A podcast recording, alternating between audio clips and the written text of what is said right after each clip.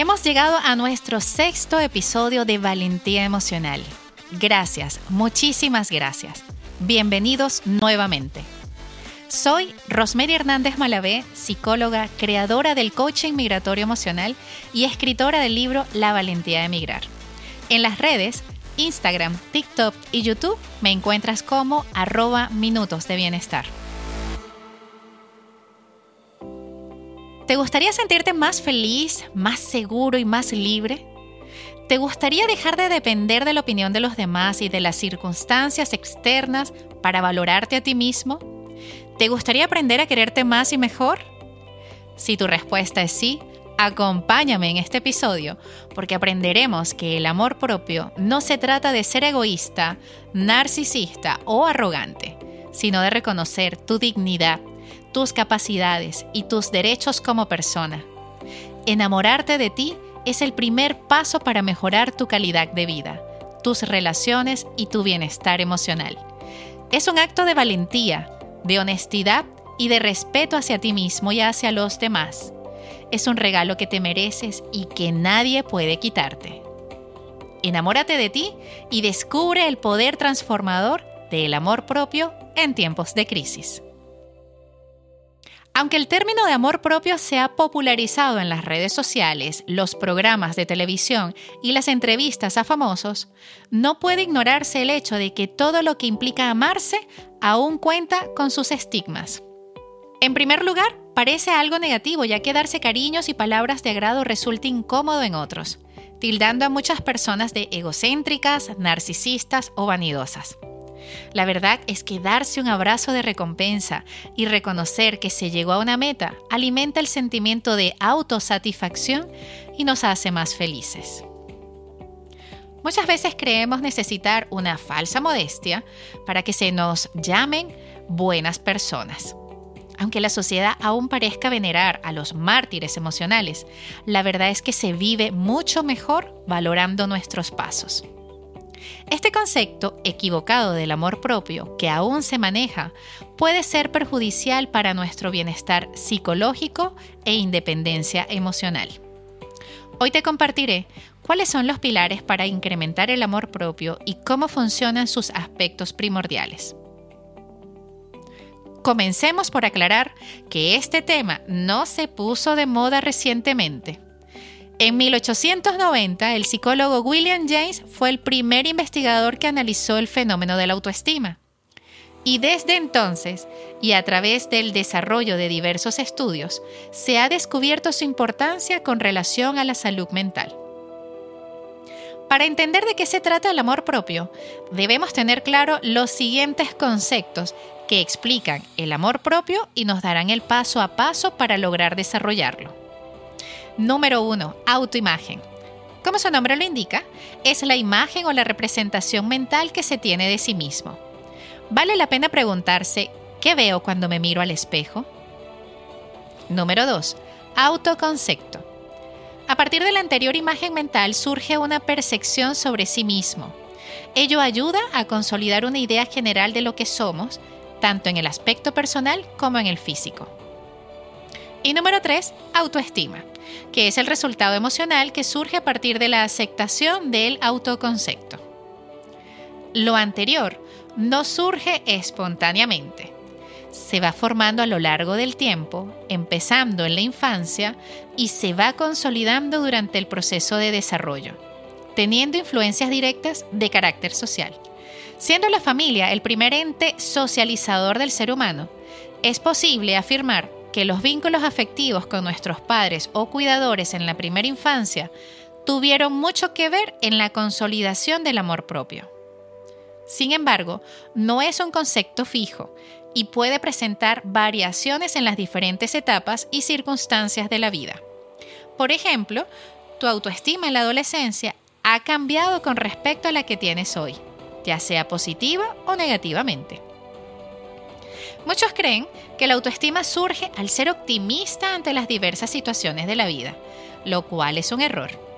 Porque trabajar para mejorar la autoestima requiere de un proceso introspectivo, es decir, observar y evaluar con objetividad los esquemas mentales que ya se han fijado para poder modificarlos y posteriormente reconstruir la autoimagen y el autoconcepto, para lo cual se requiere la ayuda de un psicólogo o un psicoterapeuta. Ahora, ¿qué pasa cuando nos miramos al espejo? ¿Nos halagamos? ¿Nos encontramos mil defectos? Esta pregunta es fácil de responder, debido a los muchos estereotipos que nos rodean diariamente en redes sociales, televisión y revistas famosas. Aceptarnos como somos es uno de los procesos más difíciles que hay y se ha convertido en una de las grandes discusiones de este siglo. La falta de amor propio es más común de lo que pensamos. Son muchas las personas que les cuesta aceptarse y quererse a sí mismas. El amor propio no solo se refiere a quererte a ti mismo, sino también a quererte bien, lo que implica aceptarte, quererte y priorizarte tal y como eres. Es decir, implica ser tú mismo y aceptarte con lo bueno y con lo no tan bueno. Aceptarte a ti mismo supone aceptar tus inseguridades, tus fallos y tus defectos, incluyendo aspectos físicos. Nuestra mente está llena de una lista larga de lo que quisiéramos quitar o que quisiéramos tener. Y en este tema, son muchas las mujeres que tenemos problemas para aceptar nuestro cuerpo porque desde pequeña se nos criticó o se nos dijo algo desagradable. Hoy te compartiré historias de mujeres que, como tú, también se han sentido mal sobre su cuerpo y que han estado en la búsqueda del amor propio. Carolina siempre quiso ser bonita. La parte que menos me gusta de mi cuerpo es mi abdomen y mi nariz. Desde pequeña en el colegio se burlaban de esta parte de mi cuerpo y hacían bromas con ella. Siempre quise cambiarla para poder sentirme bien conmigo misma. La parte que más me gusta es mi sonrisa y mis piernas. Siento que son muy bonitas y me las han halagado mucho. Recuerdo que le rezaba a Dios ser bonita algún día. Lo deseaba con todo mi corazón y ahora veo que siempre lo fui, solo que me hicieron creer que no lo era. Esta segunda historia es de Valeria, quien quiere reconciliarse con sus piernas. La parte de mi cuerpo que más odio son mis piernas, porque no me gusta cómo se ven. Tienen mucha celulitis, los pantalones se me rompen y no puedo caminar bien. Mi familia también ha hecho parte de esa construcción negativa que tengo hacia mi cuerpo, porque me dicen que las tengo muy gordas, que los pantalones se ven feos. Además, me siento incómodo con ellas y me siento observada de manera despectiva por causa de mis piernas. La parte que más me gusta de mi cuerpo es el abdomen, porque está estéticamente asociado a cómo debería verse un abdomen y porque la ropa se me ve bien. Mi núcleo familiar se refiere a mi cuerpo con sobrenombres como troncha toro, porque soy como un tronco. Ellos me hacen burlas asociados a personajes característicos, me comparan con animales o incluso individuos asociados a este tipo de figuras. He aprendido a sobrellevar estas críticas porque siento que soy una persona que le gusta reírse de sí misma. Sin embargo, inconscientemente, estos comentarios me afectan y van generando inseguridades. Por ejemplo, en el momento de elegir una prenda.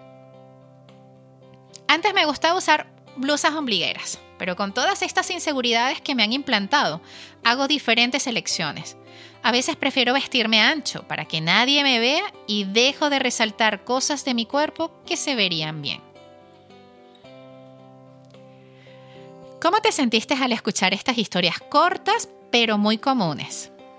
Quizás, si eres hombre y me estás escuchando, las críticas a las que fuiste sometido también las aprendiste a sobrellevar con humor y sarcasmo, porque de estas situaciones, comentarios sobre nuestro físico, contextura, color de piel, imagen y hasta estilo personal, nadie estuvo exento. Gracias a una intensa y muy adecuada campaña actual, la lección más grande que podemos sacar es la de no opinar sobre el cuerpo de nadie. Porque no sabemos el esfuerzo, las inseguridades, el proceso y el sufrimiento de cada persona. Además, no es algo que nos corresponda. Cada quien vive su propia experiencia personal y cuida su cuerpo a su manera, por lo que nada nos da derecho de juzgar negativamente u opinar sobre el cuerpo de nadie. Esa sería una regla principal de vida para estar bien con nosotros mismos y con los demás. ¿Estás de acuerdo conmigo? Branden, autora del libro Los seis pilares de la autoestima, considera que si bien la base principal de la autoestima se crea durante la infancia y la adolescencia, las vivencias y el trabajo personal durante los años posteriores pueden reforzar o modificar nuestra visión de nosotros mismos. Nunca es tarde. De hecho, una de las tareas importantes de los seres humanos es aprender a amarse a sí mismo. Hagamos una pausa y reflexionemos sobre algo, porque de lo contrario, este episodio será solo una repetición de ideas que muchos dicen, pero quizás aún tú no entiendas. Escuchamos que debemos amarnos, aceptarnos, darnos nuestro lugar, reconocernos, valorarnos, empoderarnos. Todo esto está muy bien y hay que hacerlo. Sin embargo, cuando decimos amar todo de nosotros, Muchas veces reducimos esta estima a cosas que corresponden a nuestra conducta. Y la pregunta que quizás te estás haciendo es, ¿y qué pasa si no puedo amarme? ¿Qué pasa si en este momento me es difícil enamorarme de mí? Entonces, hoy quiero decirte que tú eliges cuando iniciar la aventura en la búsqueda de ti mismo es que no hay nada de malo en decir ámate a ti mismo, pero también hay que ser conscientes de nuestras circunstancias. Reconocer que cuando hemos experimentado la vida con nuestras necesidades sin satisfacer, o hemos tenido relaciones que nos decepcionaron, nos hemos sentido solos o aislados, e incluso hemos tenido parejas abusivas o padres emocionalmente negligentes, Sentir la presión de amarnos incondicionalmente y no lograrlo puede hacernos sentir que estamos fallando o que hay algo mal con nosotros y solo pone limón en la herida. Recuerda que el amor propio es un proceso que requiere autoobservación, autodescubrimiento y sobre todo aceptación. Por ello, el tiempo que cada persona tome para decidir practicar el amor propio es diferente e igual de válido. Además, el amor propio puede significar algo diferente para cada persona, porque todos tenemos muchas formas diferentes de cuidarnos. Por ello, descubrir cómo es el amor propio para ti es parte importante de tu salud mental. Mirarlo así te llena de esperanza, te alivia la presión y te hace entender que todo está bien contigo, ¿cierto? Qué bueno. Aclarado ese punto, regresemos a las consecuencias de no amarnos a nosotros mismos y que puede comenzar a cambiar en cualquier momento que así estés realmente dispuesto. Javiera Donoso, psicóloga especialista en reparación emocional y temáticas de autocuidado y autoestima, expone cuáles son las cinco consecuencias de no amarnos como merecemos. Número 1. Estancamiento profesional. Generalmente las personas dudan sobre sus capacidades y no tienen confianza para creer que son un aporte y su trabajo vale. Esto se manifiesta comúnmente en dificultades para establecer límites en las condiciones laborales. Se mantienen en trabajo que no les hacen felices y que no reflejan todo lo que podrían hacer tienen miedo a tomar riesgos, sienten desmotivación y falta de realización profesional. Número 2. Problemas en los hábitos de alimentación y en el general en todos los aspectos de la vida. Esto se relaciona con la dificultad para escuchar, respetar y satisfacer las necesidades personales. Con la constante postergación en pro del cuidado o el deseo de agradar a otros, Javiera Donoso entrega más detalles de este importante desorden en las rutinas del día a día. Existe en general una desconexión con el cuerpo, Por ejemplo, mantener una nutrición poco balanceada o tener trastornos de alimentación que estén asociados al rechazo de la imagen corporal. Número 3. Dudas y dificultad para tomar decisiones. Las personas con poco amor propio tienden a dudar muchísimo de sí mismas y de su criterio para tomar buenas decisiones. Al mismo tiempo, suelen ser muy autocríticas y autoexigentes, lo que provoca un gran miedo al error. Lo mismo inhibe e incluso paraliza la toma de decisiones y son muy influenciables al momento de tomar decisiones, porque las opiniones externas son más importantes que los deseos propios. Número 4. Desequilibrio e inestabilidad emocional.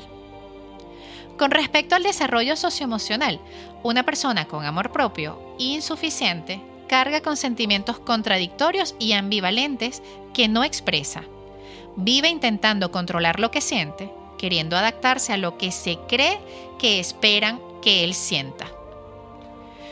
Evitan los conflictos por lo que si algo les molesta, lo callan y prefieren alejarse que confrontar.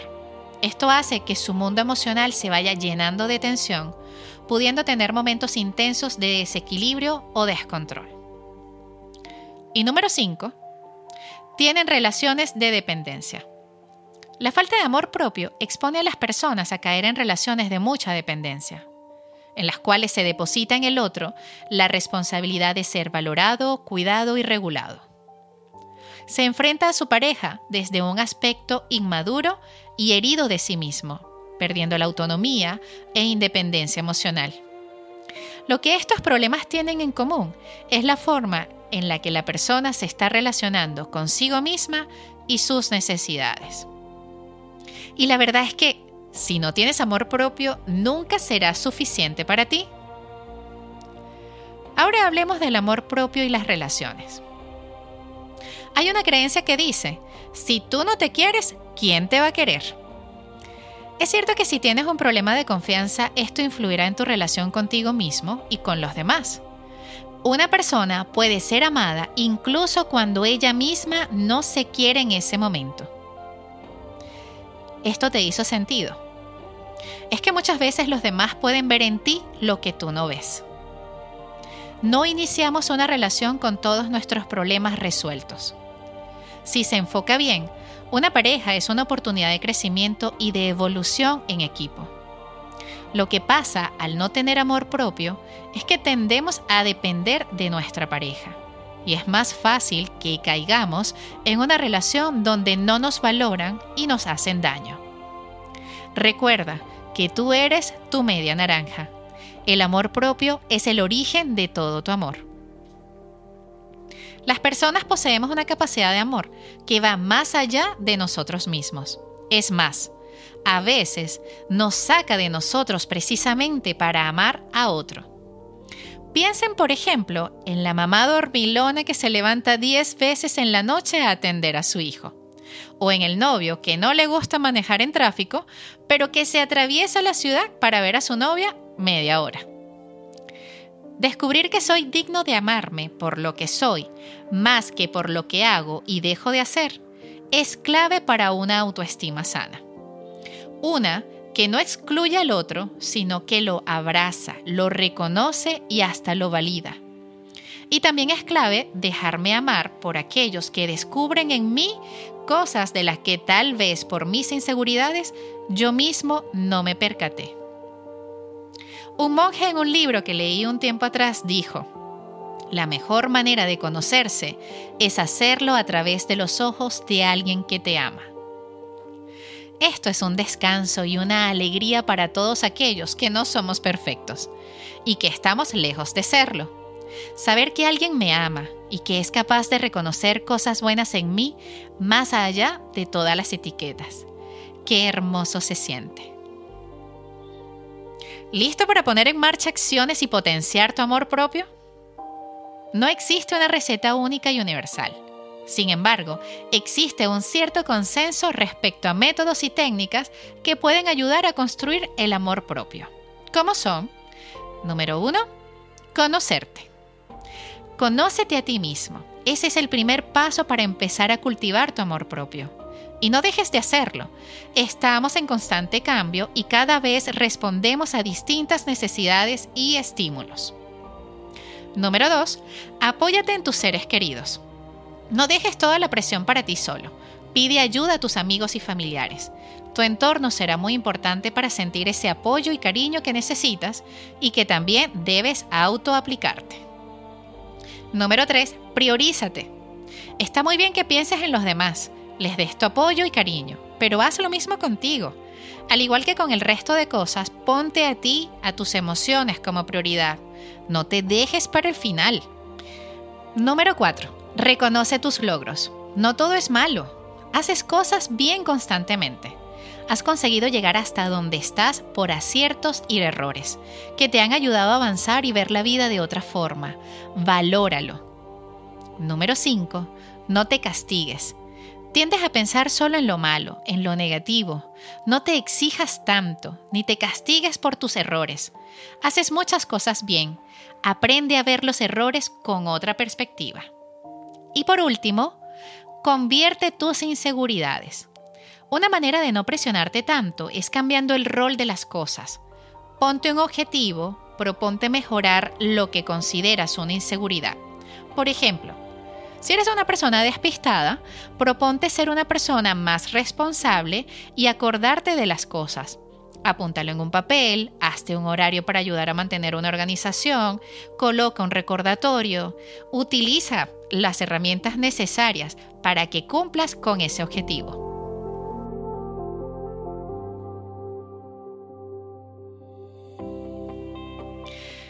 Para finalizar, quiero compartir una frase de Frida Kahlo, artista mexicana a quien admiro muchísimo.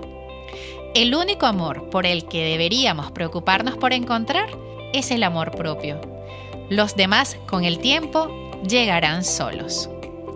Gracias por llegar hasta acá. Gracias por encontrar el tiempo para pausar y permitirme conectar contigo a través de este espacio. Nos escuchamos en un próximo episodio.